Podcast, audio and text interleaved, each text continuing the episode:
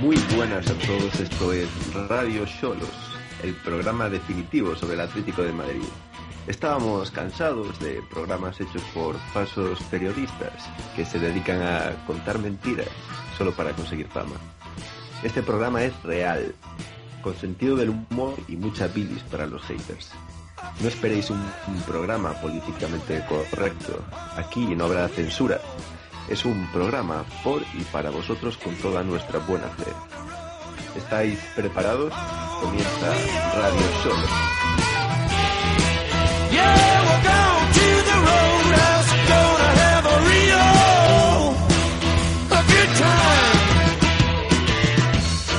Procedemos a presentar a nuestros colaboradores de hoy. Está con nosotros el genio de las altas esferas, Don Cholismo TM. ¿Cómo estamos, Cholísimo? Eh, fenomenal, aquí estamos en Radio Cholos para mm, iluminar de verdad el mundo tuitero y de los medios. Cojonudo. También está con nosotros el mejor chopeador de Twitter, nuestro Alfredo Duro. Adrián VG, ¿qué tal, Adri? Pues bueno, aquí listo para que nadie me, me tope los chopeos privados. Apuntándome con una navaja está Raúl Garcismo. ¿Qué pasa, tío? ¿Qué pasa, tío? Pues aquí estamos en Radio Chocos, hermano. De puta madre. Menos mal que está con nosotros también nuestro italiano favorito, Stefan. Eh, ¿qué pasa, hombre? Y estoy yo, Adri Casanova 7 en Twitter, que no sé muy bien por qué estoy aquí, pero estos niños necesitan supervisión. ¿Qué os parece si empezamos? Y me gustaría empezar diciendo... Falta, falta alguien por presentar, ¿no? Falta, tío. Falta nadie, estamos todos. No, coño, Sandra no va a hablar, Sandra, tío. No, pero Matías lo- yo. A ver, espabila. Que Matías sí lo presentamos luego, ¿qué? Que es al final, tío. Ah, vale, vale, vale. Vale, A ver, vale, Sandra, vale. ¿te vas a hablar? Dale, dale. No sé. No sabes, coño, no sabes. De- Te presento. dependiendo del tema. Sí, Vale, sí, habla, sí, habla. Joder, tío. Venga, te presento. Está con nosotros la tía buena del grupo, la... Mierda, es que no sé qué decir de ella, tío. Que no la conozco. Ni Kung Fu Panda ya está, tío. Bueno, hola, ¿qué pasa? Eh, Choza, improvisa un poco, hostia. Ah, va, va, va. Pues es. Está con nosotros también la tía buena del grupo, está Sandra. ¿Cómo estamos, Sandra? Genial, aquí estamos. Muy bien. Pues ya estamos todos, así que empezamos con el programa. ¿Y qué sentido tiene hacer este Radio Solos? ¿Cuál es nuestro objetivo? ¿Qué opináis, chicos? Pues, pues entretener un poquito a la gente y darle periodismo del bueno, del periodismo que no se estudia en las facultades, periodismo de, de la calle, periodismo de la Twitter. calle. Claro que sí, joder. Muy bien, pues vamos a empezar con el Atleti, que es lo que todos quieren escuchar, ¿no? Empezamos, si os parece, con la situación actual del equipo, cómo veis el nivel, cómo pensáis que están cansados, el último partido contra el Sporting que fue la debacle, ¿creéis que vamos a mejorar? ¿Creéis que estamos en la puta mierda? ¿Qué opináis? ¿Vamos por orden o empezamos a todos? Ah, esto así, según vaya saliendo. Yo pienso que según se vea, o sea, hay gente que piensa que nos vamos a segunda ya con el partido en Gijón. Y bueno, no sé, es una mierda de partido, fatal, pero mm, hay que seguir creyendo. Yo tengo que confesar que el partido solo pude ver los 20 últimos minutos porque estaba arbitrando y llegué a un bar, íbamos 1-0, de puta madre, llego y nos mete un gol. Y digo, joder, tío, vaya puta mierda. Y lo que estaba viendo en la televisión eh, era incrédulo, era una movida impresionante. Cada ataque del Sporting era un agujero negro del Atlético de Madrid. Era una mierda absoluta. Después nos marcaron el último gol y pa' casita. Pero yo esto hacía tiempo que no lo veía y me vienen a la cabeza partidos de hace muchos años, el del Levante, cuando expulsaron a Miranda y partidos horribles del Atlético. Sí, sí, sí. Total- totalmente de acuerdo, pero, pero yo creo que se vino abajo el equipo los últimos... ¿De qué coño reís? No, no ríais, coño. Se vino abajo el Atleti los últimos... La segunda parte el, empezó ya metido atrás y tal, replegado, pues como suele jugar, pero los últimos 20 minutos mm, se vino abajo el Atleti y el cambio del Cholo de meter a Juan Fran por, no sé si fue por Vieto, creo, eh, ya terminó de, de reventar al equipo y, y Sí, bueno, la verdad que, creo es que- un palo, es un palo porque luego vimos que, per- que empató el Barça y, y, el- y pudo perder perfectamente, de hecho debió perder. Y no sé si ahora, ahora mismo podríamos estar, estamos a 8, podríamos estar a 6 con el clásico el próximo fin de semana. Imagínate si te pones a 3 con pocas jornadas para que acabe la liga, pero bueno. ¿Qué le vamos Yo creo que el punto de inflexión puede ser ese cambio y también la lesión de Jiménez cuando hizo ahí un Bartra. Eh, yo creo que eso nos mató porque estábamos muy flojos en defensa, sin Godín, sin Savic y si nos lesiona Jiménez, nuestros centrales tienen muy poco nivel o por lo menos muy poca experiencia en esa posición contra un... Bueno, no es un gran equipo, pero en casa es un equipo fuerte y que se juega la vida. No, además, eh, sí, sí, sí, muy jodido. Y es que cuando no está Godín ahí metido, eh, mal asunto.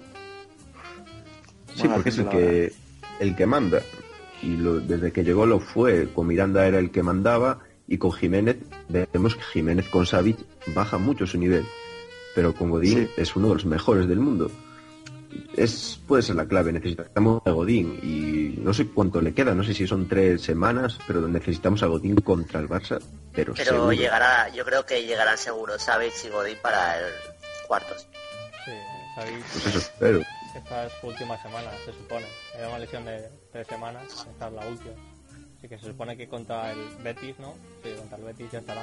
Así que será Lucas Savic para el Betis. No, Lucas pero- Savic, y luego Yo no le pondría con el Betis, ¿eh?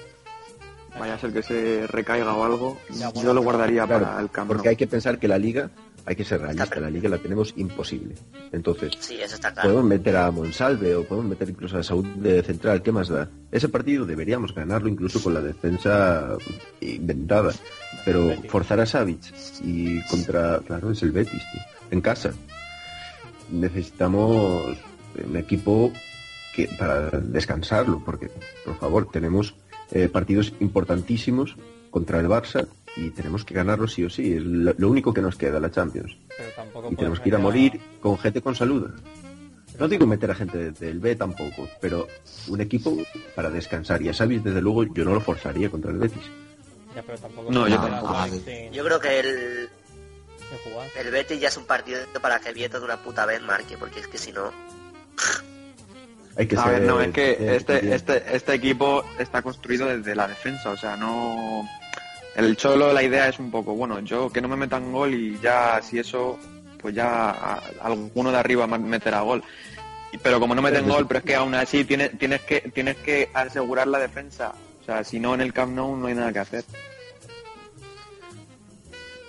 Como no tengas un par de efectivos ahí en defensa, no... No hacen nada. Pues probablemente. Después tenemos un problema importante en el medio centro, porque no tenemos una regularidad constante. Yo creo que Coque, a pesar de ser el, el más odiado quizás, porque bajó su nivel, cuando estaba con Diego Costa era un asistente impresionante, y Horas no parece que le quedó la pierna un poco de, de palo. Sin embargo, posicionado en el medio centro, es uno de los mejores y es uno de los que equilibran al equipo pero cuando eh, sin Tiago, que era Tiago, era el mejor del equipo hasta su lesión. Y esto es así. Era el mejor. Sí. Después de su lesión tenemos ahí un, un agujero importante. Augusto hizo unos partidos muy buenos, pero otros horribles. Necesitamos una regularidad en ese puesto. Craneviter es un buen jugador y va a ser muy, muy bueno, pero de momento no lo veo preparado para ser titular. Hombre, es muy joven, es un futuro, pero todavía... Hasta llegar al nivel de Thiago Gaby... Pero No, Claro. bueno, la, la- la buena noticia es que Tiago creo que ya está tocando balón y eso, porque es que Tiago es... Tú veías jugar a Tiago al principio de temporada y era parecía el profesor y el resto parecían parecían alumnos, Sí. ¿sabes? Como Es que lo hacía Y- todo y ro- robaba sí. balones andando. Era una locura, tío. Eh, sí, con 35 años. Y Coque, Coque mm, sí que es verdad que a lo mejor con el balón y de cara a, mo- a- a crear juego no está tan fino como otros años, pero es que solo tienes que ver, porque el Atleti juega gran parte de los partidos juega defendiendo y no atacando. Y solo tienes que ver a Coque cómo se posiciona, cómo ayuda a los laterales, ayuda a los centrales, ayuda a todo, todo el mundo, ¿sabes? A lo mejor no está tan creativo como otros años, pero, pero es que Coque es, es esencial, no es imposible que ganar un, un partido al Atleti o que haga al Atleti algo en la Champions tal, si no está Coque. Incluso, a mi parecer, Coque en ataque me está gustando mucho, sobre todo cuando se mete en banda derecha y se asocia con Juan Fran y con Gaby, que lo está haciendo bastante este año, en otros años lo hacía en banda izquierda y era, brutal, pero este año lo está haciendo muy fácil y muy bien. Y Juan Fran está haciendo partidazo lo que hacía sobre todo a Gaby Coque, esos pases que, esos, las triangulaciones que hacen en banda, son bestiales, a mí me encantan. Y es una de las claves del ataque. Sí, la verdad que sí. Y luego mm, otra cosa de la que hay que hablar es el- los arbitrajes, ¿sabes? Que, que están siendo tela, la verdad. Este fin de semana, ojo, ¿eh? Los arbitrajes sobre todo al Madrid y al Barça, diría yo. Porque al Atleti, eso está claro, pero los arbitrajes al Atleti también es que antes era mucho más radical y cada falta, cada posible penalti lo discutía, pero ahora mismo no me está pareciendo para el Atleti, a- obviamente creo que solo nos han pitado un penalti o algo así, Dos. pero Dos- penaltis. Dos. dos penaltis. Pues no, no me parece que sea un arbitraje muy, muy desfavorable para el Atleti. Bueno, el, No, el- el- el- penaltis que no se han pitado. A Correa han hecho varios y no los han pitado. Y eran patadas al tobillo de Correa que iban al suelo. Eso llega a ser a Claro, pero y es que eso le pasa, a- sin embargo, a, a Messi, creo que fue el último partido, le hicieron un penalti bastante claro y no lo pitaron. También le pitaron a Neymar uno que no era, pero no sé. Y al Madrid Bueno, también, bueno. eh, no me acuerdo a quién, pero que quiero decir que los arbitrajes, y no es porque sea árbitro, porque yo me cago en todos los árbitros habitualmente, diariamente, pero no, no creo que sea el ma- nuestro mayor problema. Entonces, No, hombre, pero- en el equipo. Que el equipo es, es lo importante. Falta, ¿qué falta en este equipo? Falta eh, falta gol. Thiago. falta Tiago. Tiago cuando vuelve. Eh, se supone que... Debe que darle que Fabri- tres o cuatro semanas. Claro, va a llegar muy forzado para el Barça, si es que llega, que no va a llegar. Y no creo que llegue, vuelta, además necesita un poco de... Es que una, una cosa es estar recuperado y otra es estar bien físicamente. Y contra el Barça vamos Claro. a necesitar eh, máquinas que corran y, y dejen todo en el campo. pero No, yo, Entonces, yo, no es apue- Godín. a- yo apuesto a que Thiago no juega en ningún partido contra el Barça. No va... Es que no está, o sea, la exigencia contra el Barça es brutal y Thiago lle- lleva sin jugar un partido desde noviembre, o sea que no creo que llegue, pero si por algún milagro del destino pasamos a semifinales, yo creo que sí juega a las semis. De- sí, claro, pero es que tenemos un hándicap importante y es tener el mejor equipo del mundo enfrente en cuartos. Ya, bueno, Entonces, ellos eso, delanteros. partido a partido, sí, Ellos bueno, tienen mejores delanteros y nosotros tenemos la mejor defensa, así que tampoco estamos tan mal. Sí, ellos tienen, es verdad que nosotros no tenemos gol, pero si marcamos un gol es muy muy difícil que nos remonten. Es, es más, el Sporting nos remontó porque veníamos de jugar 120 minutos y teníamos la gran mayoría de los jugadores con más de 15 kilómetros en el cuerpo desde el último partido. Entonces es normal. Ya, pero es que vamos a ir al Camp Nou con Jiménez en algodones y Godín, no sé, no sé. Lo mismo tenemos que sacar a Lucas y a tal, entonces Godín la defensa ahí se, se resiente. Godín va a jugar. Godín, Godín te va a jugar en el Camp Nou hasta con muletas. O sea, eso tenlo claro, tío. Godín por este equipo se mata. O sea, es un chaval comprometido. Ya, pero... No, sí, eso no lo dudo, pero a ver si está al 100%, porque claro... Es que incluso estando al 100% el, el Barça nos, nos metió dos goles, nos remontó así Bueno, sin pero- jugar muy bien, ¿sabes? Pero metimos 0-1 en el Camp Nou, luego llegó, llegaron y nos metieron dos goles en, en 20 minutos y... O sea, te quiero decir que incluso teniendo la defensa titular a tope, es, estos tienen que tener un día malo. pero también Y que tengan Y que un día siempre- malo los tres. hay que tener claro que estamos teorizando, porque ¿Os acordáis el partido contra el Madrid cuando no, no teníamos lateral izquierdo y jugó Lucas de lateral? Estábamos diciendo, madre mía, qué destrozo nos va a hacer Bale. Y Lucas, sí, Lucas, eh, lo, lo secó y fue el mejor del partido. Entonces, nunca se sabe. Eso al final, pues, son es suerte, es la magia del fútbol. Y los partidos contra el Barça, eh, el último partido, si no me equivoco, de las dos expulsiones, se decidió por detalles. Hicimos una primera parte increíble y, y incluso con 10 jugadores, Griezmann tuvo un uno contra uno con bueno uno contra uno. Con Le Bravo, empujó sí. un pase de la muerte con Bravo que la paró de milagro y esas son las ocasiones que hay que marcar. Y después incluso con nueve tuvimos minutos muy buenos dominando al Barça. Entonces se decide por detalles.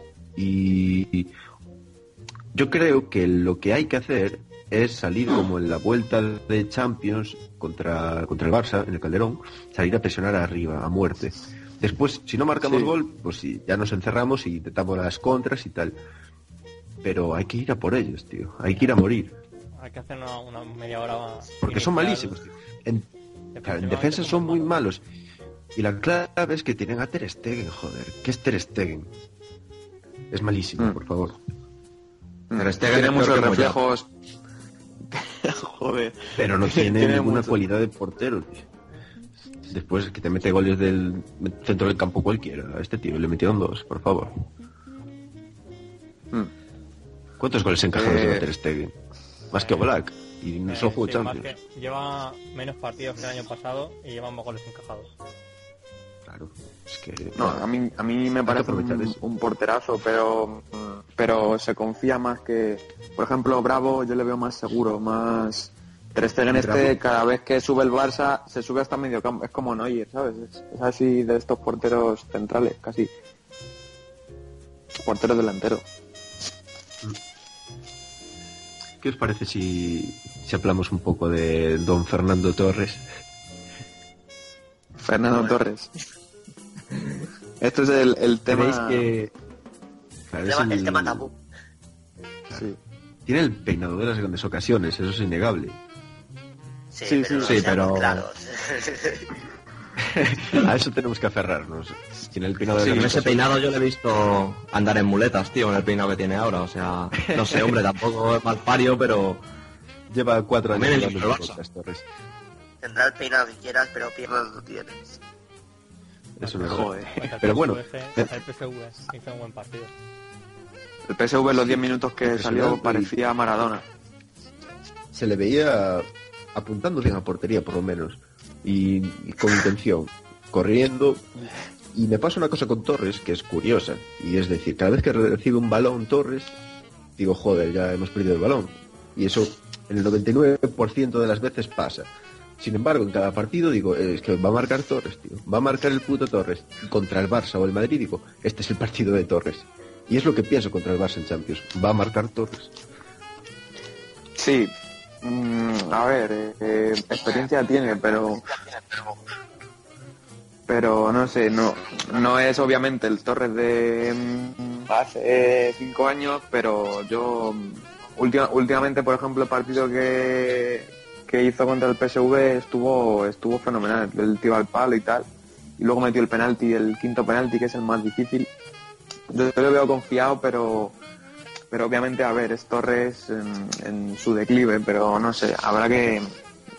Yo, por ejemplo, mi once para el Camp Nou, yo no le pondría de titular, porque está demostrado que, que mm, sirve mejor como revulsivo y tal. Yo metería, mm, en caso de que estuvieran sanos eh, Godín y Savic, metería Oblak, Godín, Savic, Felipe Juanfran, eh, Gaby, Saúl Coque, el centro del campo ese que tanto gusta, eh, Carrasco, Griezmann y Vieto.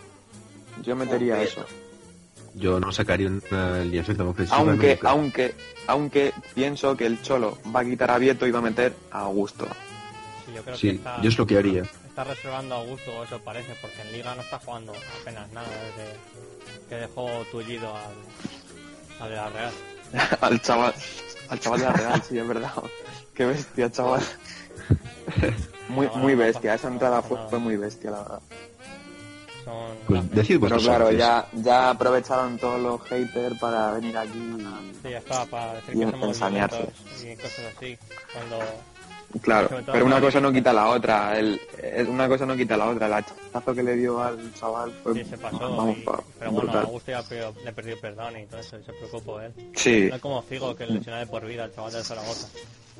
Sí, eso es verdad. Pero que el chaval de la Real le debía dinero a Augusto, tío, y... y vaya... dar la curas, tío, con el chaval. Está claro. Los 15.000 de la tibia, cabrón.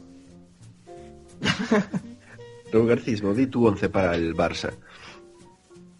Pues mira, yo jugaría con Oblak, con Juanfran, centrales Godín tengo claro que va a llegar. Y lo mismo está puesto por Lucas, si no llega ni Jiménez ni, ni Savic. Jugaría con Felipe por la izquierda, en el centro jugaría con Gaby, con Augusto, con Coque, con Carrasco de interiores, adelante Griezmann y, y Vieto, y revulsivo Fernando Torres. Mm, bueno, me gusta. Os digo el mío. Dilo. Oblak, Juan Fran Savic, Godín Felipe, esto indiscutible.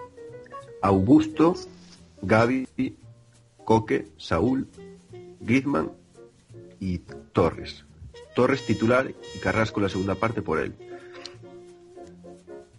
Uf, eh. Tío, a presionar al principio, la segunda Carrasco a la contra, a correr. Y Correa se hace falta también. Contra el Valencia Carrasco le hizo un 8 al... a la defensa del Valencia saliendo del banquillo. Yo creo que contra Sí, pero- un Piqué y Mascherano cansados la puede liar parda. pero Alves, quedó, claro Alves quedó claro contra el... Carrasco en banda, imagínate. Un Alves cansado, Carrasco es que lo viola. Sí, yo, yo también estoy de acuerdo con el 11 ese que has dicho, porque eh, está claro que Griezmann Carrasco, que fue la delantera que sacó contra el PSV, no, no funcionó. No, porque era como que Carrasco es un jugador que tiene que partir desde la banda y Griezmann funciona mejor de, de segunda punta. Y es como que los, los, los movió de su posición el Cholo y no, no salió bien la jugada, pero aún así Carra- Carrasco tiene que Carrasco tiene que jugar seguro. Ya sea de revulsivo o tal pero pero sí que es verdad que si metes a Torres por ejemplo fijas mucho más a los centrales del Barça y no no pueden subir tanto a medio campo que es- esa es la, la táctica del Barça o sea aplastarte a partir de tocar la pelota e irte aplastando poco a poco poco a poco.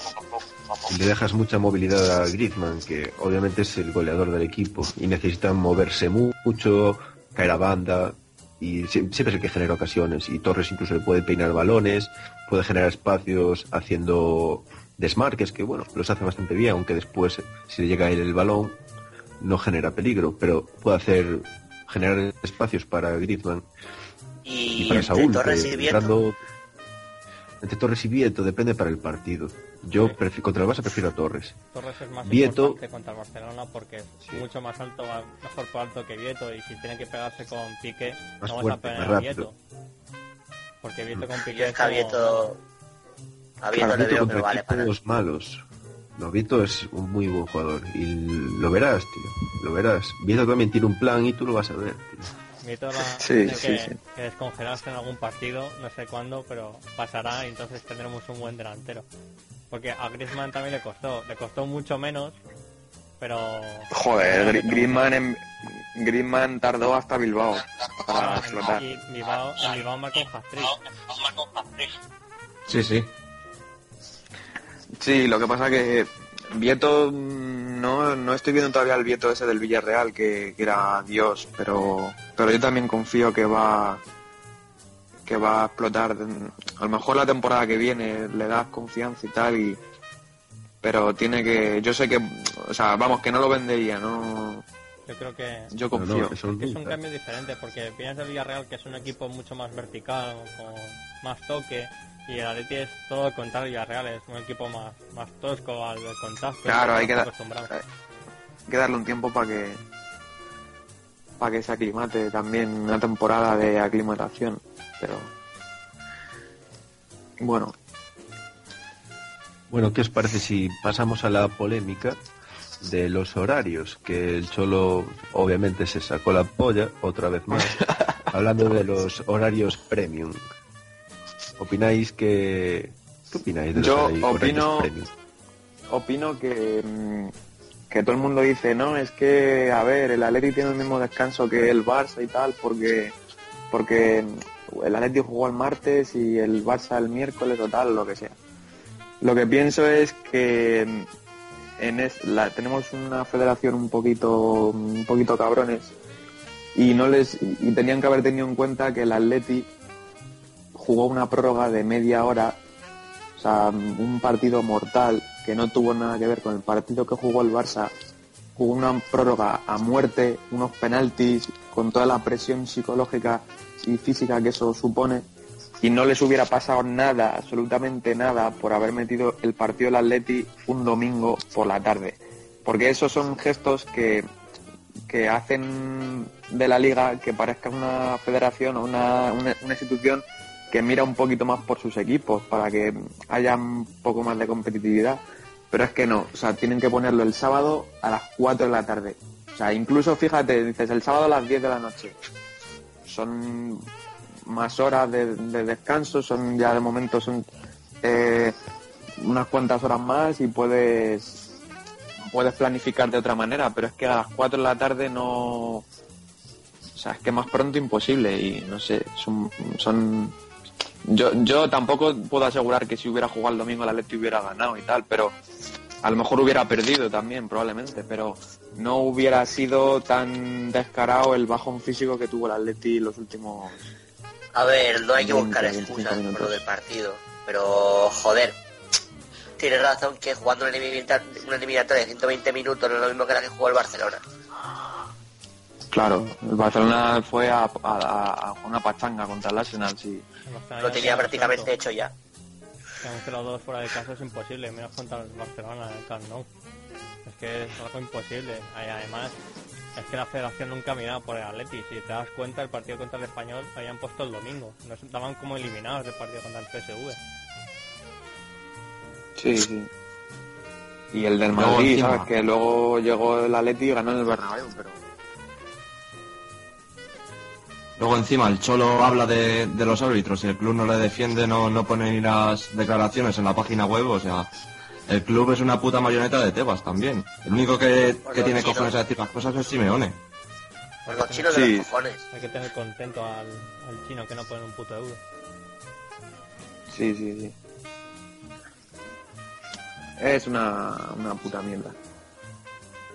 Bueno, pues y ¿qué os bueno, y es que a esto, a esto le añades el tema de las bolitas del Wolfsburgo y tal. Es que no ha habido un puto año que el Atleti en Champions le haya tocado un, yo que sé, un Manchester o un City, una- un equipo italiano gordo, una Juve, un Bayern de Múnich, un Paris Saint Germain. Siempre nos tocan o equipos de Europa League o el puto Madrid o el puto Barça, macho. Siempre igual. Sí, porque el, el- el primer año en Champions nos tocó, en octavo nos tocó el, el Milán, que medio muerto ya. En, la- en las últimas, el siguiente el Barcelona, que tampoco estaba muy bien, la verdad. Y este año, el siguiente nos tocó el Madrid, cu- cuando estamos los dos equipos en la mierda.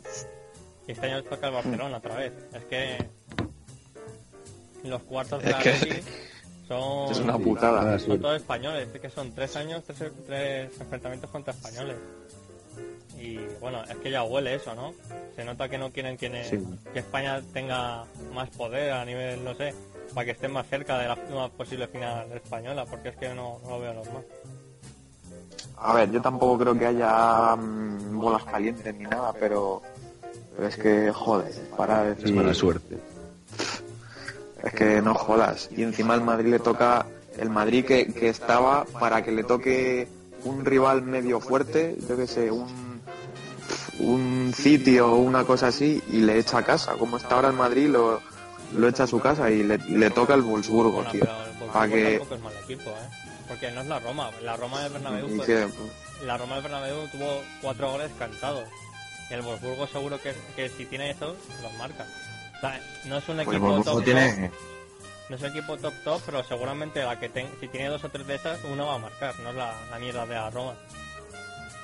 El Wolfsburgo tiene buenos jugadores, tío. Tiene a Dragler, tiene a Almas Cruz, a Bas Dost. Tiene buenos jugadores, o sea... Yo creo que...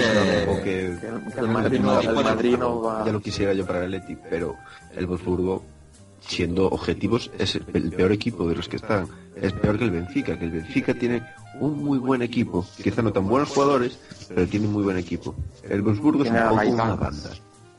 Tiene a Gaitán y tiene algún jugador muy bueno también, pero que es mejor equipo.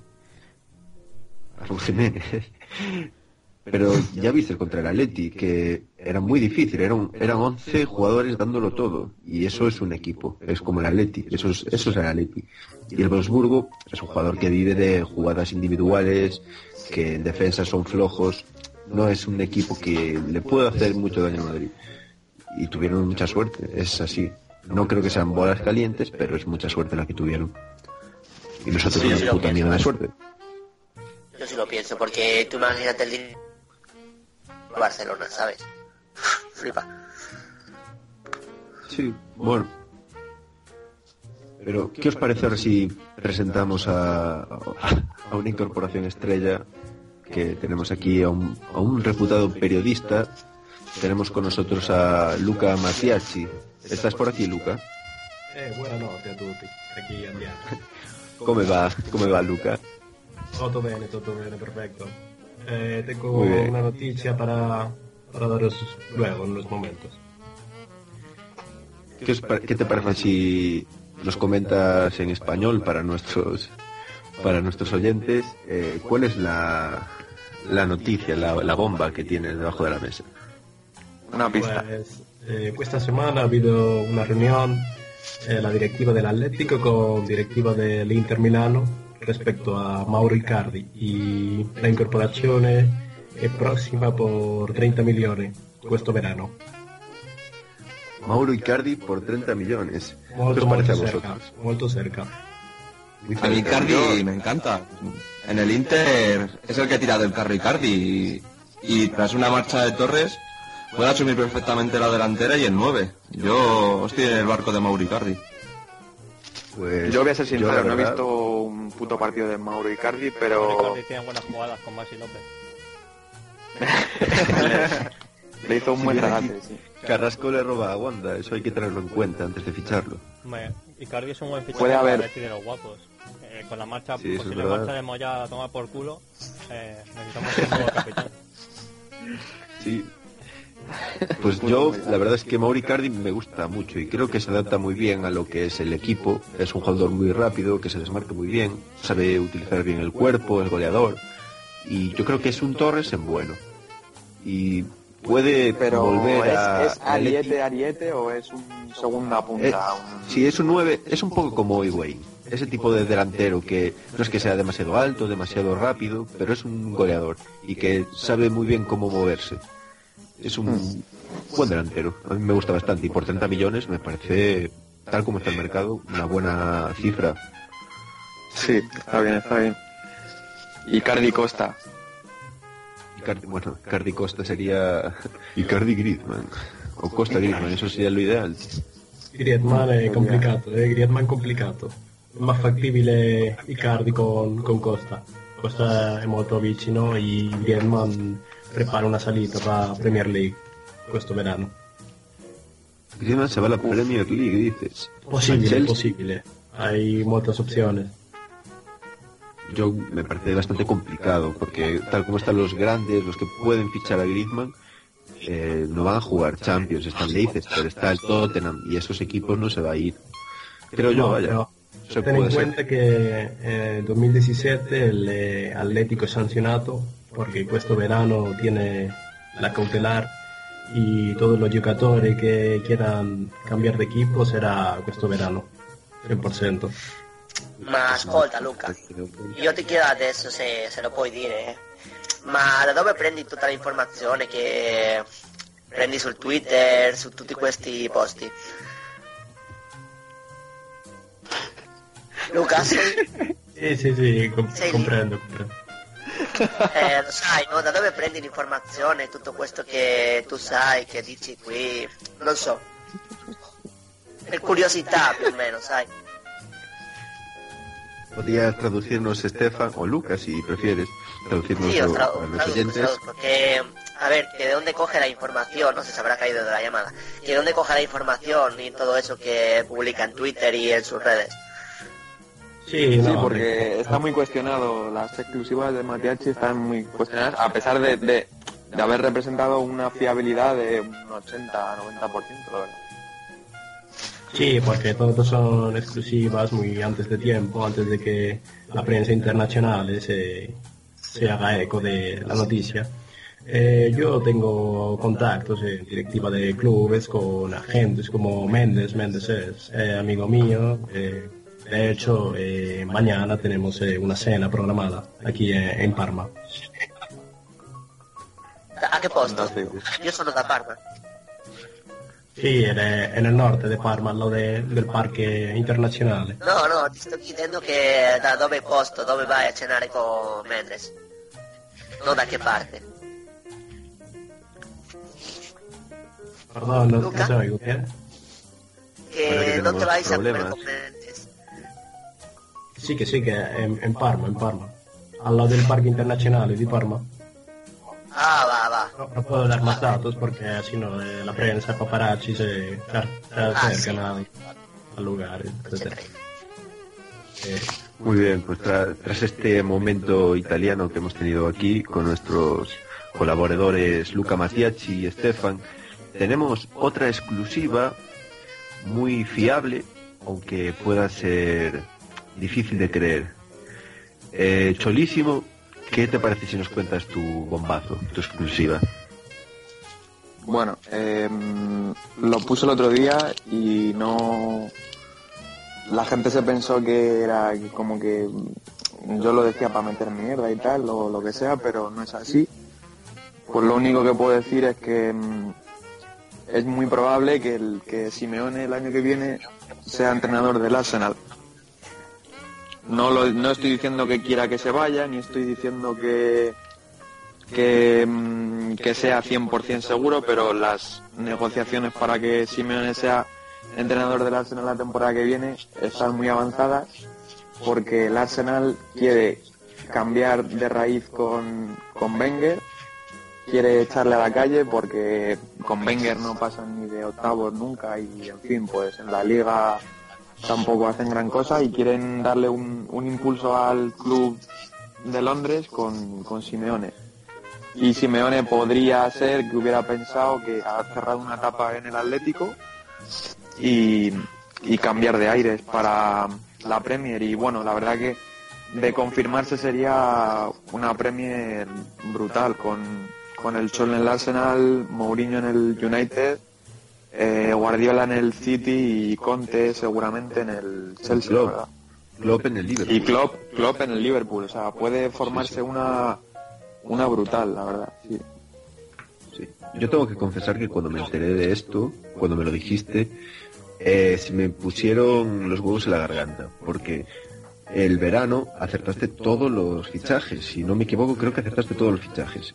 Y, y claro, Menos Mota, Mota al final, Ah, es verdad, Mo- al Mota, final sí, pero bueno, Mota el fichaje, no, no pudo ser. lo dijiste antes de que sonara, lo del fichaje de Mota, pero esas cosas pasan, y ojalá pase con el Cholo, lo que pasó con Mota, que se vuelva todo hacia atrás. Yo, ojalá. yo, mira, yo, muchos seguidores míos de Twitter me dejaron de seguir y me llegaron a decir que, que, que por qué metía mierda y tal y cual. Y de hecho desactivé la cuenta para evitar un poco el, el efecto, el efecto este que se estaba dando. Pero Claro, es que tú no tienes ninguna necesidad de inventarte estas cosas porque tienes Claro, y- de 30.000 seguidores, si no me equivoco.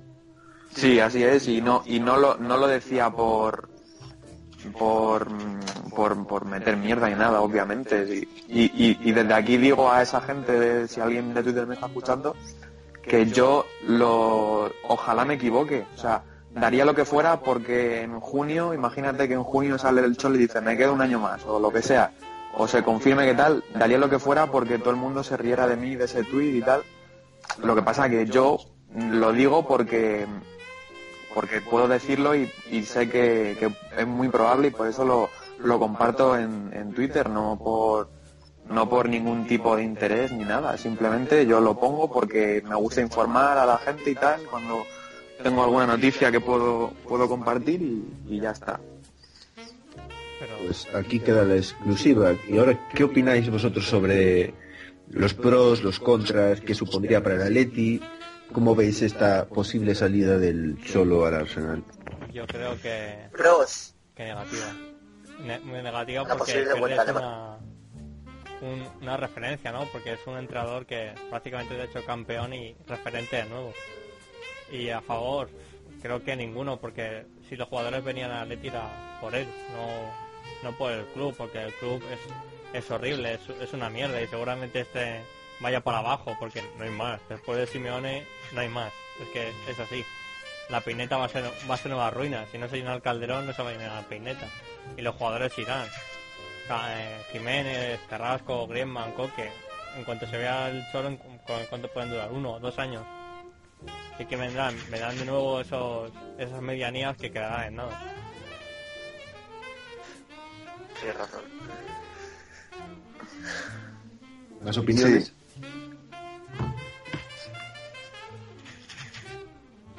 Eh, a ver, eh, yo pienso que Simeone es el mejor entrenador del, del mundo, por tanto, perderlo es siempre negativo, siempre negativo. Y habría que ver em, los candidatos para sustituirlo, eh, qué tipo de, de estrategia de, de juego se, se adopta. No es lo mismo juego de Simeone, Mourinho, que juego Pellegrini, Gemet, etcétera. Pero también te digo que, que Wenger va a renovar con el Arsenal. No, no, Wenger, eh, no, Wenger Sí, sí, a renovar tiene- en enero. Mm, sì, però 29. no, no, però ha renovato, pero eh, el PSG, PSG no continuará con el entrenador y tiene a Wenger eh, molto cerca. Pues si Wenger ha dicho que se retira, si se va del Arsenal. No, no, Wenger irá para, para PSG casi seguro. No creo. Es más, él, él dijo que La- oferta económica de- sería muy difícil que sería muy difícil de que volviese a entrar a otro equipo que no fuese el Arsenal. Más, yo creo que van a renovar hasta el 2019 y todavía le queda un año a Wenger en el Arsenal. Así que tres años de Wenger me, lo- me los imagino perfectamente, porque es un entrenador que, que sí, que los últimos años ah, no ha hecho nada, pero pero se ha hecho campeones. Sí, bueno, a ver, está claro que el, que el Cholo no va a estar aquí toda la vida y se irá algún año, ¿no? Pero yo antes de saber esto, yo tenía la esperanza de que mm, primero, o sea, se fuera una vez hubiéramos ganado la Champions, o oye, si se está aquí 10 años y no gana la, no ganamos la Champions, pues que se vaya, ¿no? Tam- tampoco es plan de, de aburrirle, pero yo sí hubiera pronosticado que se quedaba mm, por lo menos hasta el primer año de la peineta, o sea, un par de años más. Ya salió el, el mamporrero número uno, un saludo a, a Barbero, diciendo que, iba a debutar en, el, en la peineta, el Cholo. Así que yo me- Pues ojalá, yo, yo- yo me declaro creo. fan de Barbero. Yo me creo de él porque siempre lo que lo que dice él va se cumple. Sí, yo, yo confío, o sea, la gente se piensa que, Sí, sí, Porque sé que algunos de Twitter que, yo, que yo estoy deseando de que se vaya, que, que lo digo aposta porque estoy deseando que se vaya el Cholo, pero la gente tiene que comprender, tiene que pensar un poco y tiene que comprender, y lo digo desde aquí, que ojalá me equivoque. Lo que pasa que yo lo digo porque, porque es una información que tengo y ya está, pero ojalá me equivoque, o sea, daría lo que fuera. Pero así están Yo las cosas. soy escéptico. o sea, yo soy de los que creen que el Cholo solo se va para entrenar a la selección argentina. Ya ni siquiera al Inter de Milán. Solo para la selección argentina. Y tras la renovación hasta 2021, creo que fue, 2000, no me acuerdo, 2020. Eh, yo creía que se iba a quedar bastante tiempo. Y se está haciendo un proyecto con jugadores jóvenes, Sí. jugadores argentinos, Es que si Vieto, no, eh, Craneviter, Correa. A Correa, Claro. a Vieto, Entonces, Augusto. Craneviter es un fichaje para la temporada que viene. Y yo creo que el Cholo tiene que estar aquí. Y creo que va a estar aquí. Ojalá te equivoques, solísimo. Ojalá. Mm, Es lo único ojalá. que puedo decir. En junio, cuando creo que sea oficial la renovación porque- de Wenger, ahí estaré yo diciendo, lo dije. Me voy a ir a su casa y le voy a partir la cara, por mentiroso. Sí, Vaya a su ojalá. hermano. Joder, Pues no, yo- ojalá me equivoque. Ojalá. Y en caso de que fuera cierto y se vaya, ¿qué entrenadores creéis que podrían suplir? No tanto, porque sabemos que Simeone es el mejor, pero por lo menos con garantías, que nos permita estar arriba. Manzano. Mientras que no sea Paco Gémez, Y obviamente Paco Gentes es lo peor que le podía pasar a este equipo, es todo lo opuesto. una Una y por eso, por eso. Mientras no sea, ma- no sea Paco Gémez, tío, que ese te quita Godín en el minuto 8 y te mete a Saúl o... Te hace una locura, tío. El Paco Gémez No, este. San Paoli. San Paoli. San Paoli. Yo creo que Sí, sí, sí. leyendo Me gusta la- mucho ese entrenador. En la Chile. última entrevista a una Emery sería un candidato perfecto. Sí, yo creo Yo, que lo que puestos, eso. Sí, sí, sí. Hay que seguir con Bueno, la tónica de... No podemos cambiar de un entrenador que es más afectivo que táctico a uno que es solo toque, no sé qué. Hay que mantener la línea, como hace Barcelona. No, claro, y más ahora que es la época que más éxitos ha tenido el Atleti, pero yo puestos a elegir, se- o sea, es imposible porque porque va a ir al United, pero yo yo ficharía a Mourinho, además no solo porque va a ir al United, sino porque eh, cobra un montón, no sé si llega a cobrar 15 millones de euros al año, una cosa así. Eh, pero Mourinho para mí es, después de Simeone, para, mí es el entrenador ideal para el Atleti y, y la verdad que es que sus, sus pasos por los equipos o deja un o, lo deja que no, no crece la hierba o lo deja un equipo campeón como se fue del del Madrid por ejemplo o del Chelsea esta última etapa y, y ha dejado el Chelsea destrozado y a mitad de descenso casi. O el Madrid la última temporada fue fue catastrófica con sentando a Casillas y tal que yo pienso que si él creo que un oportuno que tiene que sentar a Casillas le sienta o sea yo pienso que ahí también tuvo mucho que ver todos los palmeros y tal pero Mourinho por ejemplo mira lo que hizo con el Oporto el Oporto se puede se puede comparar mucho con con, con el Atleti, o sea, un equipo que nadie cuenta con él para la Champions y lo hizo campeón, o el Inter de Milán. El Inter de Milán era una banda, o sea, el Inter del 2009 por ahí era un equipo muerto y llegó Mourinho y, y ganó el triplete, o sea. Mourinho es un entrenador muy del A estilo ver, de es Simeone. uno, es uno de los mejores del mundo, eso está claro, pero que no es factible que venga ni de coña. Es que es imposible. Ojalá, pero No, es imposible, imposible. Claro, claro, es imposible. primero por lo que cobra y segundo por el caché que tiene de que en Madrid y pff, por mucha gente no sería ni bien recibido además por su propio equipo o sea Ya, bueno, a ver Pero bueno, eso cambia siempre. Mira, Reyes, tío. Reyes vino a Atlético, Ya, el bueno, vikingo pero- este, no sé qué, y mira, ya los dos días ya están cogiendo el rabo, sí, es así. Sí, da igual el, el pasado del futbolista mientras se, se parta el pecho por la camiseta, ya está. Wow, hombre Hombre, por mí ojalá la verdad pero bueno. Es así, porque si viene una Emery a, ju- a estar en Sevilla y en Valencia, ¿sabes? Que son dos rivales de Atleti. Y- ¿y ¿Qué pasa? Y el Cholo juega en Sevilla. Es que no pasa nada porque vengan de otros equipos.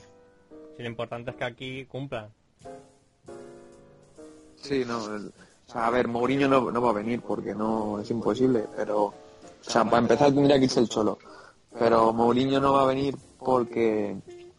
Lo primero porque cobra mucho y no. Y además, Mourinho considera al Atleti pues un equipo que no está en el caché de pues de los Chelsea, Paris Saint Germain, Madrid, Barça, tal.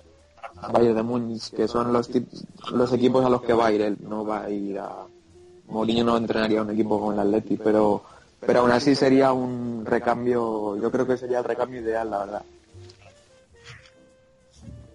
Sí, yo estoy con Pues sí, vosotros. yo yo creo creo que que Emery es el mejor. en el top 3 top 3 sería Mourinho, San Paolo y Emery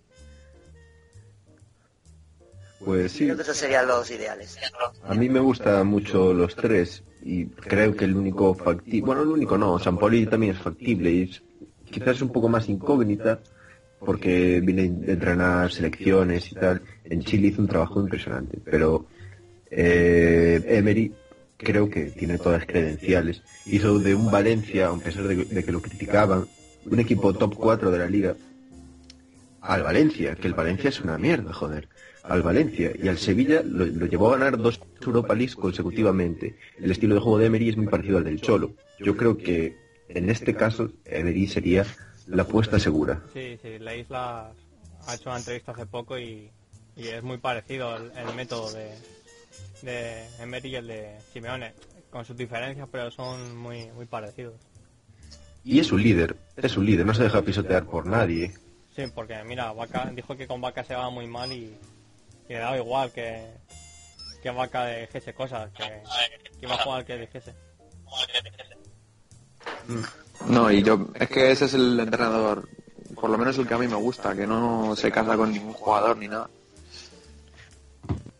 Ancelotti, por ejemplo, no, no me gusta, pero Mourinho, Simeone, eh, este tipo de entrenadores, a mí me, o sea, es un tipo de filosofía que me gusta bastante. Por ejemplo, tenemos el ejemplo de, de la selección española que está entrenada por un, por Del Bosque que, que es una selección de, de, ami- de amigos, vamos, porque no, o sea, lleva, a esta convocatoria lleva a Pedro, o sea, a Pedro, Sí, Pedro.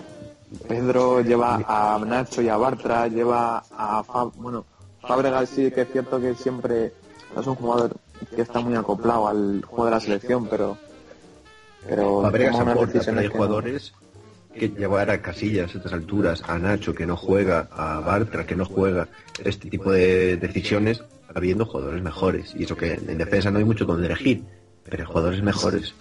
Y No, lleva a los del Madrid, a los del Barça, a los que pueden hacer compañía a este, a este tipo de, a los líderes de la selección, a los Piqué, a los, a Ramos. Claro, a ver, eh, del Bosque lo que quiere es el buen ro- que haya buen rollo y mantener un bloque que es importante y tal, pero pero hasta cierto punto porque si te si te preocupas más por hacer bloque que por llevar a los jugadores pasa lo que pasó en Brasil. O sea, en Brasil todos eran muy colegas, o sea, Ramos, Piqué, Jordi Alba, Busquets, Xavi, Xavi Alonso, eh, todos eran muy colegas y muy buenos amigos, pero que hicieron un ridículo espantoso.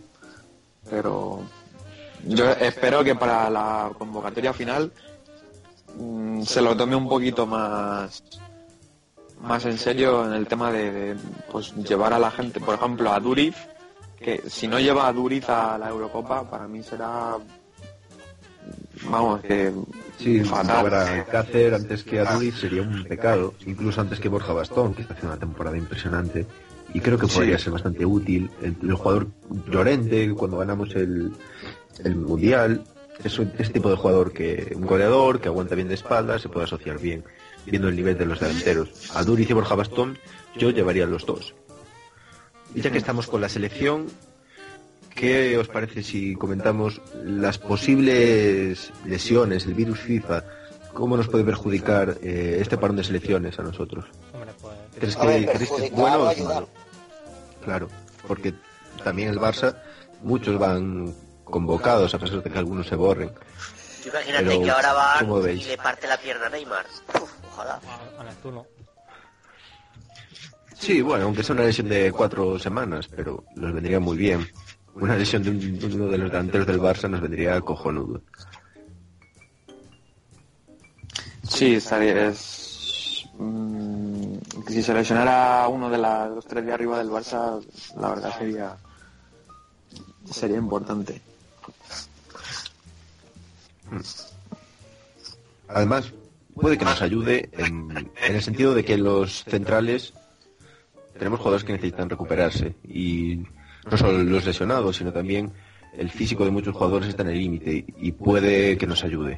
A pesar de que yo prefiero a los jugadores que estén con el cholo y no que estén viajando de un lado para otro, que se cansen y tal. Es difícil saber si nos puede perjudicar, eso lo, veremos, pero a priori veo bastante positivo este parón, creo que nos viene bastante bien. ¿A vosotros qué os parece? Hombre, Viniendo de tantos partidos seguidos, pues sí que nos viene bien para recuperar, pero también perdemos a muchos jugadores que se van con las selecciones, entonces no sé ¿cómo nos va a venir bien eso? Eh, algunos son partidos amistosos, sí, pero otros sí que juegan partidos importantes. Hombre, yo el parón no lo veo porque yo prefiero que estén concentrados, o sea, en- entrenando con el Cholo, que no por ahí, Godín en Uruguay, que sí tal, y Felipe con Brasil, el otro, o sea, es una mierda la verdad, pero yo no veo nada positivo en el parón, la verdad. Hubiera preferido incluso que, tuvieran un partido en tres semanas incluso. Sí, bueno, es que claro, teniendo la liga tal como la tenemos, que está perdida, los jugadores podrían descansar ahí y están con el cholo, pero no sé, es difícil evaluar esto. De todos modos, ¿qué os parece si ahora nos metemos un poco en Twitter y respondemos las preguntas? Porque hemos creado un hashtag llamado Cholos01, donde los oyentes, que por cierto ya tenemos unos 230 seguidores o así, tenemos para llevar dos días, la cuenta lleva bastantes seguidores y algún que otro hater que comentaremos después de esto. Eh, ¿Qué os parece si vamos contestando las preguntas? ¿Os parece bien? Dale. Sí. Sí. Muy bien. Pues Anthony de Ibismo, que tiene la foto de Paul Pierce, entonces ya está bancado en este programa para siempre, nos pregunta, soy fan, soy fanboy de Cholista, ¿tengo algún tipo de problema? Sí. Hay que decir que hay que decir que Cholista es un colaborador de este programa que hoy no puede estar porque tiene fiebre al saber que Gaby Saulico que van a estar en, en el once titular durante el resto de la temporada. Pero, ¿qué opináis? ¿Tiene algún tipo de problema? Yo opino que obviamente tiene que hacérselo mirar, porque madre mía. Hombre, Sí, sí, fan de sí. solista El chaval... es normal, pero ser fanboy no. O sea, ya Que fanboy en pleno, en pleno 2016 de Cholista, esto es un, A ver, un que te peligro. guste como tuiteo o como persona es- ya es raro de por sí, ¿no? Pero ya ser fanboy... Menos cuando habla en política, ¿verdad? Claro. Si habla de política... vale, tenemos otra pregunta aquí. Una pregunta ya más elevada, más filosófica. Nos pregunta Aitor Fernández, ¿podría Jesucristo hacerse un burrito en el microondas tan picante que ni él mismo pudiera comerlo? Una pregunta muy adecuada a la temática de este programa. Hombre, sabiendo que somos una radio católica apostólica y somos muy amigos de los musulmanes y de los judíos, no tenemos ningún problema con ellos, aunque algunos digan que somos islamofóbicos, han dicho, ¿no? Algo así. Pero bueno, Sí, algo así han dicho. Pero- hater. Pero Los de bueno. Radio Atleti están temerosos. pero bueno, no pasa nada, porque nosotros también nos podemos inventar cosas, ¿no? Como Reus al Atleti. Nosotros al menos nos Cavani. camisetas, ¿no? De Reus al Atleti con el 11. y cosas así, ¿no? Tampoco somos un- una radio seria que intentamos ser aquí como periodistas. Lo queremos pasar bien y que la gente se ría. Y, y sí que es somos... También dicen que somos eh, catalofónicos, porque habla, eh, no sé quién ha llamado perro a uno que habla en catalán. Creo que es más falta de respeto que te hable en catalán cuando estás hablando tú en español que insultarle, porque estás porque te está hablando en un idioma que él entiende y lo otro es intentar eh, sa- saber como que no sabe español. Y lo último que era eh, lo de Jimmy. Exacto. En ningún momento hemos hablado de Jimmy. ¿Qué pasa? ¿Que no sepa algo más gente en el, en el Manzanares? ¿Y Raúl García no está por aquí? Porque yo creo que tiene Sí, algo que aquí. decir, ¿no? Y ya está. Pues coméntanos un Sí, poco así. este tema de, de Radio Atleti y todos estos seguidores que, que tenemos. Yo lo puse un poco de coña el tuit, tío. Yo no ni mencioné a Jimmy, ni, ni me jacté de Jimmy, ni nada de eso. Lo que pasa que están un poco temerosos porque han visto que en un día nos hemos hecho con 200 y pico seguidores, que es una puta mierda ese número de seguidores, pero están Bueno, como un poquillo ser un día, temerosos. sí, está bien. Está bien, y, y yo he recibido amenazas de Radio Atleti, que me dice que me ha llamado negro para empezar, ¿sabes? Cuando soy blanco, porque tengo una foto de Tyler y se piensa que soy un rapero norteamericano. Y me ha amenazado. He dicho que cuando quiera que me lo dice a la cara por gentuza. Y yo, pues bueno, no les he contestado. He puesto un tweet y no tiene nada que ver con ellos y ellos se lo han atribuido a ellos. He puesto hablar es gratis, pero a veces sale caro. Ellos se lo han tomado que es para ellos, pero vamos. Yo no lo he puesto ni por ellos ni por nadie. Es que para empezar, los de Radio Atleti vinieron aquí diciéndonos que empezábamos muy mal, porque no sé qué. Yo creo que tienen un concepto equivocado de lo que estamos haciendo, y es la seriedad. Nosotros no intentamos hacer un periodismo elevado, como si fuéramos una alternativa a Onda Cero, a Cadena Ser. No, no es lo que pretendemos hacer, somos un grupo de colegas hablando un poco sobre nuestro equipo, sobre lo que nos gusta hablar. y vienen aquí estos a decirnos que no sé qué, no sé cuánto, que empezamos muy mal, que muy mal gusto. ¿Para qué venís aquí si no nos gusta? Aquí está la elección de no seguir, de bloquear. Pues bloqueanos, joder, bloqueanos, que no queremos tener nada que ver contigo porque es lo que... Para esto hicimos este, este puto programa, ¿no? Hicimos este programa como una alternativa a esos falsos eh, periodistas que intentan hacer un periodismo elevado. Y no vamos a hablar de, este- de esta gentuza, la verdad. Yo creo que mejor dejarlos que, que hagan lo que quieran con su Reus, su Cavani y sus falsos fichajes que no llegan a ninguna parte. Y vamos a seguir contestando preguntas. David García nos pregunta una pregunta un poco... Nos dice, Sosa o Cani, Valera o Pernía, Sinama o Kezman. Sosa o Cani. ¿Con quién os quedáis? ¿Con el Principito o con el, Pero Sosa, ¿cuál? el gemelo de. Gaby? ¿El pato o el otro? No, Sosa yo creo que es, es el príncipe, ¿no? Yo Ah, creo que el Pato Sosa. y Cani Sosa. con Sosa, ¿no? Yo con Sosa también. Sosa Yo también. creo que es mejor jugador Sí, Cani, Sosa. pero en el Atleti Sosa dio mucho más y Sí, ponía buenos centros. Tampoco Cani Ca- está muy viejo aquí. Cani fue un poco, yo creo que fue un poco moneda de cambio por el tema de Vieto, o sea, en plan, Cani tenía problemas con el vestuario del Villarreal y, Sí, con y, Marcelino. le- y Marcelino le Hicimos el dijo, claro, dijo, dijo, como vais a ficharnos a Vieto este verano, de momento llevaros a Cani, nos ahorráis una ficha y de momento nos quitamos de encima a, a Cani que se llevaba mal con gente del vestuario o algo así, supongo, no sé. Pero sí, yo creo que lo que dices tú, mejor jugador Cani, porque Cani en el Villarreal de, me acuerdo del Villarreal de, de Pires, de, de toda esta gente, Cani era Dios y tal. Pero Sosa, Sosa, la verdad que para mí, yo sinceramente, yo creo que era muy malo. sí. Sí, pero aún así aportó, porque incluso creo que jugó la final de Champions, ¿no? Sí. La prórroga Eh, o sí, algo. creo que salió al final, aunque bueno, tampoco es que hiciera mucho ahí. Sí, Pero ya. No había, otra, no había otra cosa que sacar. Bueno, pero aún así, aunque siendo mil veces peor jugador que Cani, se hizo un hueco en la historia del Atleti y, y bueno. Yo me acuerdo que ponía unos corners cojonudos, tenía un guante en la pierna derecha. Sí, eso y sí, marcaba sí es verdad. Varios goles de, de gracias a esos centros. Sosa era el bueno, tío. Eso será el bueno. Después nos dice Valera o Pernilla. Pues Valera, que es, bueno, y Pernilla, que es uno de los tres mejores jugadores de la historia del Atleti, creo yo. ¿Qué, qué opináis, Valera o Pernilla? De manera Pernilla 4, eh, con una celebración con Raúl y Torres en el Mundial 2006, a mí me ganó con eso. Colgamos, tuiteamos la foto, que vamos a tuitear la foto de Valera Sí, y con Per- el- de Pernilla. con Con, el con- con eh. Raúl.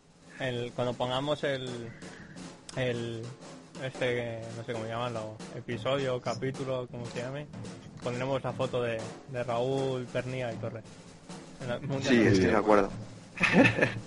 Cojonudo. Pues, Sinama o Kezman. Este- esta pregunta Germán era bueno. Yo, Sinama y Ibrahima Valdez me parecen dos delanteros de lo mejor que he visto en mi vida. O sea, esto es así, Sinama era un. Griezmann antes de venir eh, con vino a Leti dijo que, que venía un club, él venía del Chelsea. Decía que eh, se iba de un club más pequeño que era Leti y que en el futuro Leti sería mucho más grande que el Chelsea. Y, y Kezman, Kezman fue el, el visionario. Die- Diez años después, Kezman te- tuvo Es Kezman tenía un plan y lo vimos.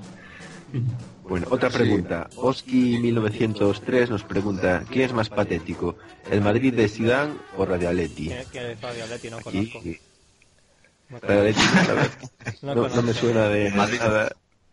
Bueno, tomemos esta pregunta como una opinión general del Madrid de Zidane, que yo creo que es, o sea, esto de el concepto Madrid de Zidane, yo creo que es una mentira enorme. ¿no?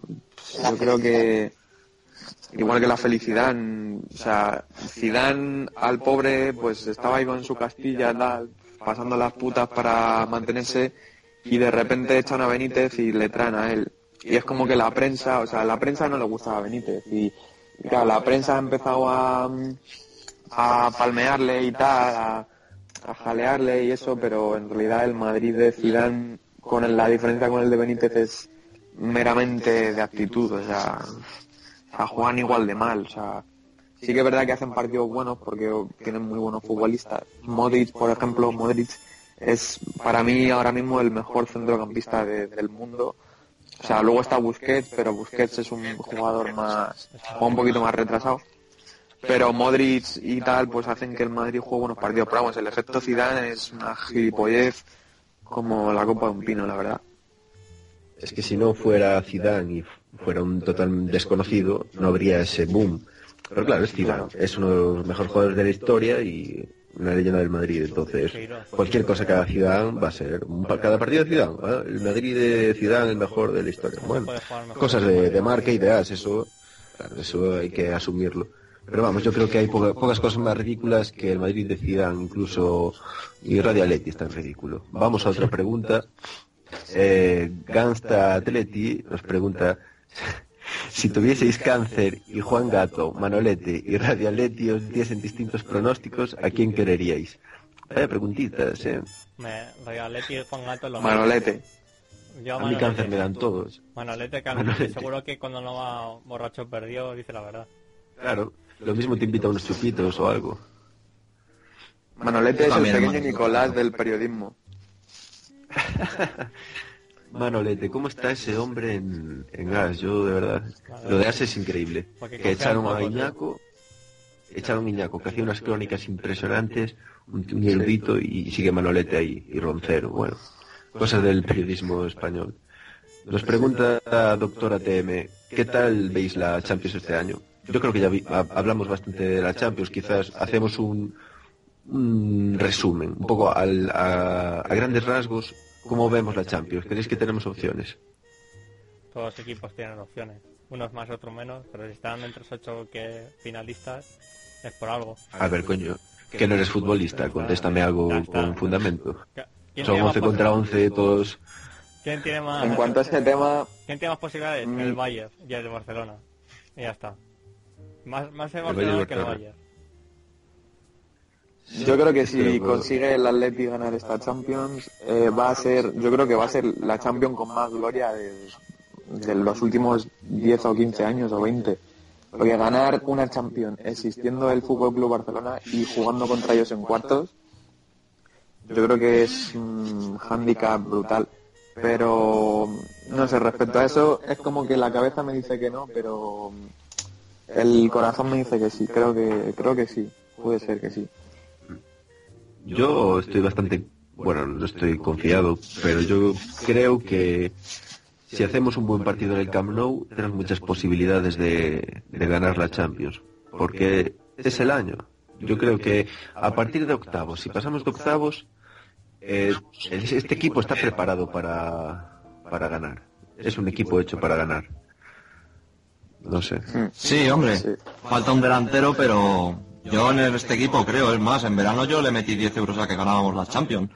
Y ahí tengo la apuesta. Se pagaba 35 euros y... Ojo, eh. 35 euros se pagaba y... Sí, señor, para sí, droga, esperemos ¿verdad? que sí. Partido a partido. Es verdad, partido a partido. Nos A ver, pregunta realmente- hasta que... Bueno, conteste. ¿Quién Sí, sí, di, di. partido Madrid-Barcelona gana la Champions? No, o sea, Atlético Madrid-Barcelona gana la Champions. Porque ganan al Barcelona. ¿Quién, ¿Quién hay mejor que el Barcelona ahora mismo? Nadie. Sí. Pasamos a otra pregunta, ¿os parece? Aquí nos pregunta Gansta Atleti otra vez, una pregunta ya más seria. Nos dice, y es bastante interesante, Savic o Jiménez y 4-4-2 o 4-3-3.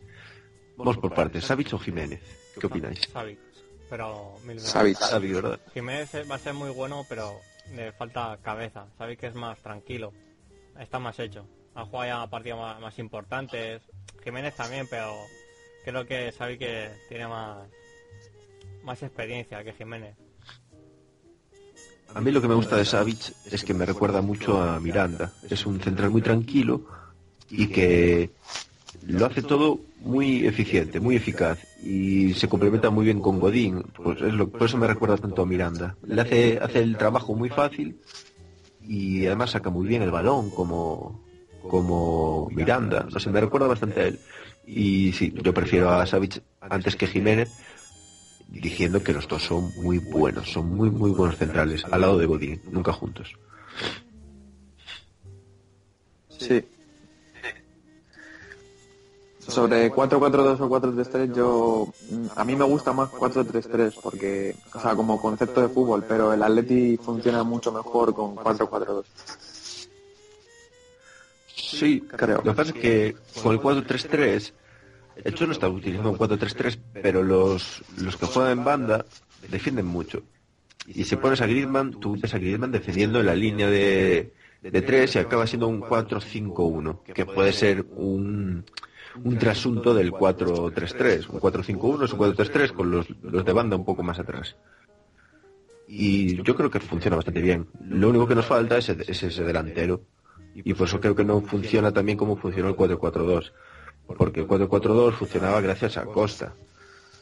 Antes que Falcao, Costa era el que caía bandas y hacía todo el trabajo. Pero imagínate a Costa en un 4-3-3, con Griezmann en banda y Carrasco.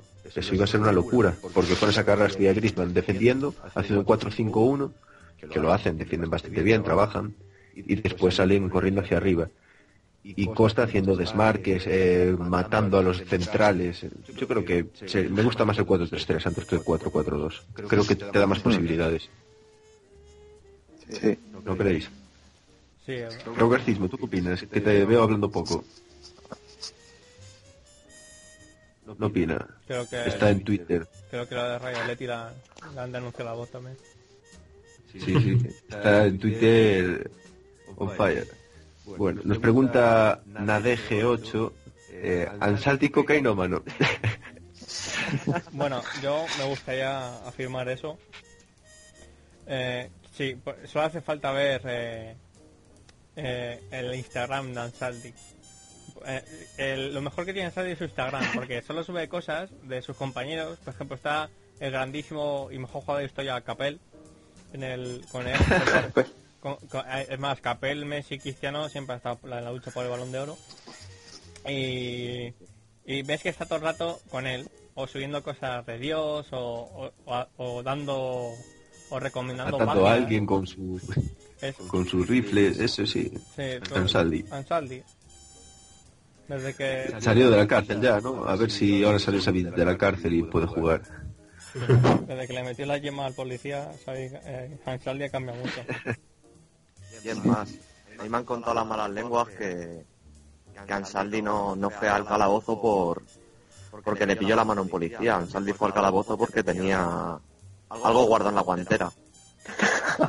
Y, eso no- y el Cholo ya no le dejó jugar más porque si no iba a dar positivo y le iban a suspender dos o tres años sin jugar y el Cholo lo hizo por él. Porque Tiene ese sentido, tema olía ¿eh? muy caro. Como. Ese tema olía Sí, sí, sí. Parte sí. cuarto milenio. ¿eh? bueno Nos pregunta, ojito, porque aquí viene Steph, nuestro colaborador. Nos pregunta, ¿entrará Charlie ATM 1903 en solo... Este Steph, qué, ma- qué mala gente, ¿eh? Con Charlie, pues yo le invitaba a Charlie. Por lo menos... Yo también. Pues yo lo metía, a mí me parece una persona con criterio que piensa, Sí, sí. eh, no sé, una persona que de fútbol. Miguel Cabrón. Sería un colaborador para el programa. Recordamos que Charlie ATM tiene un canal de YouTube sobre uno- unos análisis de los partidos y de la situación de la Leti cojonudos. Es de lo mejor que puedes ver de la Leti y, y eso ya os pasaremos por Twitter su canal de YouTube porque es mágico, es algo que tienes que ver una yo estoy de acuerdo en, en, en invitarle al programa eh Tiene casi 3 millones de suscriptores ya. Le, le llaman el, el Maldini. El Maldini retrasado.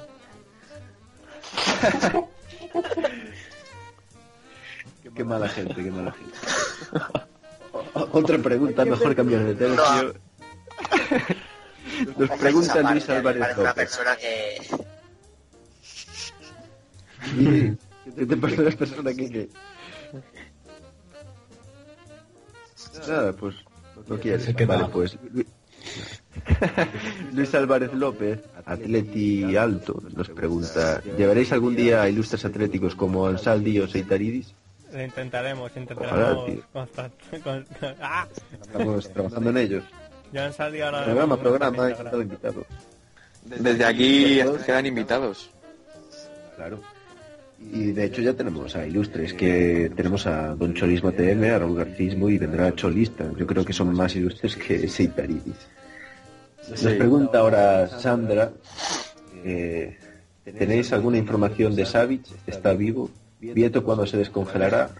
¿Aparecerá Griezmann contra el Barça? Saludos desde Chile, nos dice. Yo creo que ya hemos respondido todo, menos lo de Griezmann contra el Barça. Y es algo que no hemos hablado y que es interesante. Griezmann contra los partidos, contra los equipos grandes, que se dice que se borra, que no aparece. ¿Creéis que esto es verdad o creéis que es mala suerte? Hombre, ¿Que se borra quién? Griezmann. Griezmann. Sí, No, contra los grandes siempre... Hombre, pero ya Siempre tiene partido. La ha marcado al, al Madrid. También ha marcado un equipo pequeñito como el Valencia. El Madrid no es grande, tío. El Madrid es pequeñito como el Valencia y como la Real. Ya, bueno, pero Claro. la ha marcado. Contra el tío. PSV no, contra el PSV no hizo Pero mucho marcó el penalti, tío. Bueno, coño, también lo marcó Torres, si estábamos aquí Ya, dando bueno, esos- pero, esos pero Fernando Torres. Torres marca, lleva cuántos goles van de esta temporada, 150 por lo menos. Sí, 170. Claro, pero es que hablamos de los equipos grandes, de los partidos importantes. Claro. Ahí Griezmann marcó contra el Madrid. Ya está, nada más. Ya bueno, pero Griezmann todavía queda un gran partido. ¿Cuántos años tiene Griezmann? 30 ya, ¿no? Le falta ese gran Ah, partido. Si yo, yo estoy con vosotros, a mí Griezmann, yo no lo voy a cuestionar por nada. Pues eh, mala suerte que haga partidos flojos o que no meta gol contra los, los partidos importantes, pero joder, es el mejor jugador del equipo, el que nos está marcando todos los goles.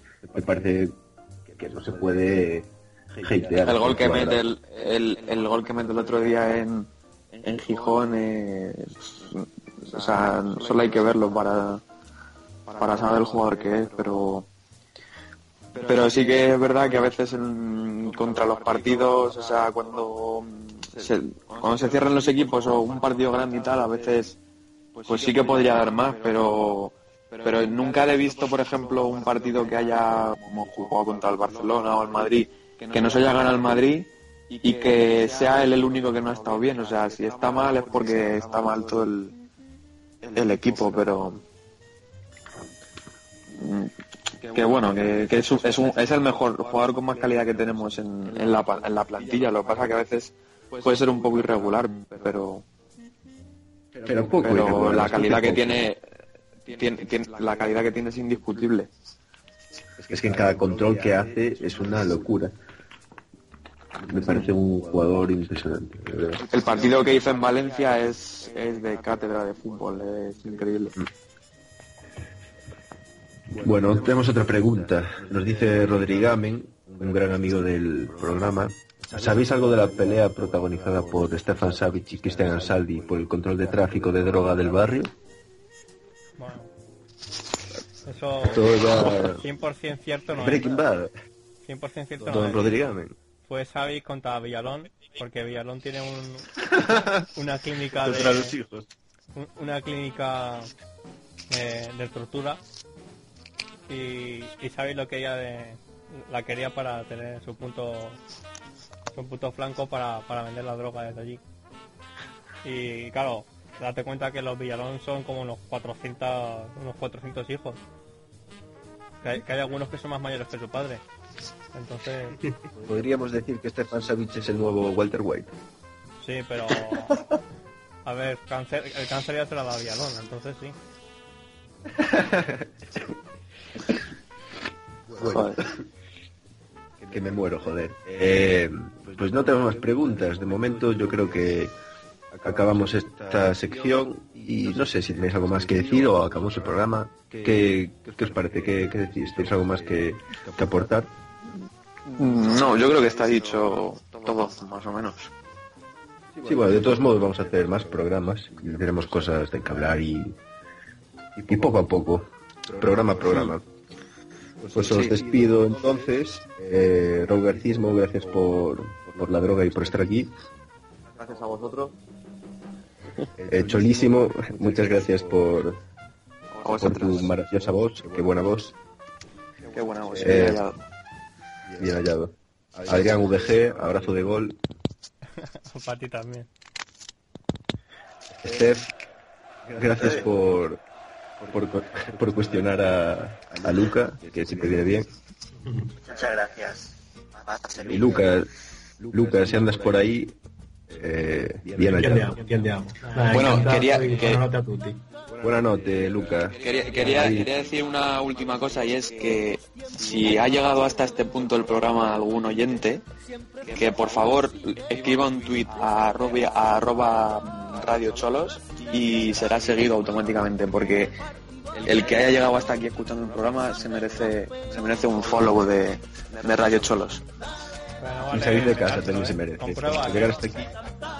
Sí, sí, sí, no, tiene que decir de qué estamos hablando. Queremos un vídeo de una hora y y media que dura esto del tío viéndolo. Sí, sí. Bueno, pues, Efectivamente. buenas noches a todos. Buena noche, mi amigo Luca. Nos vemos en el próximo programa. Venga, gracias, hasta luego.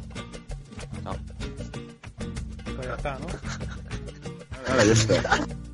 Te volviste ya este escudo donde siempre merecía y a la élite del fútbol con tu gran sabiduría.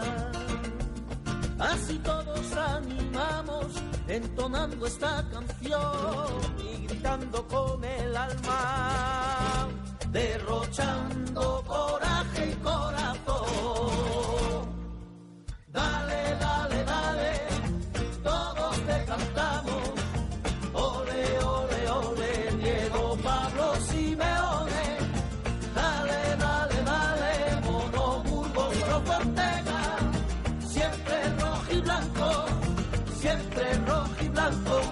la rafa colchona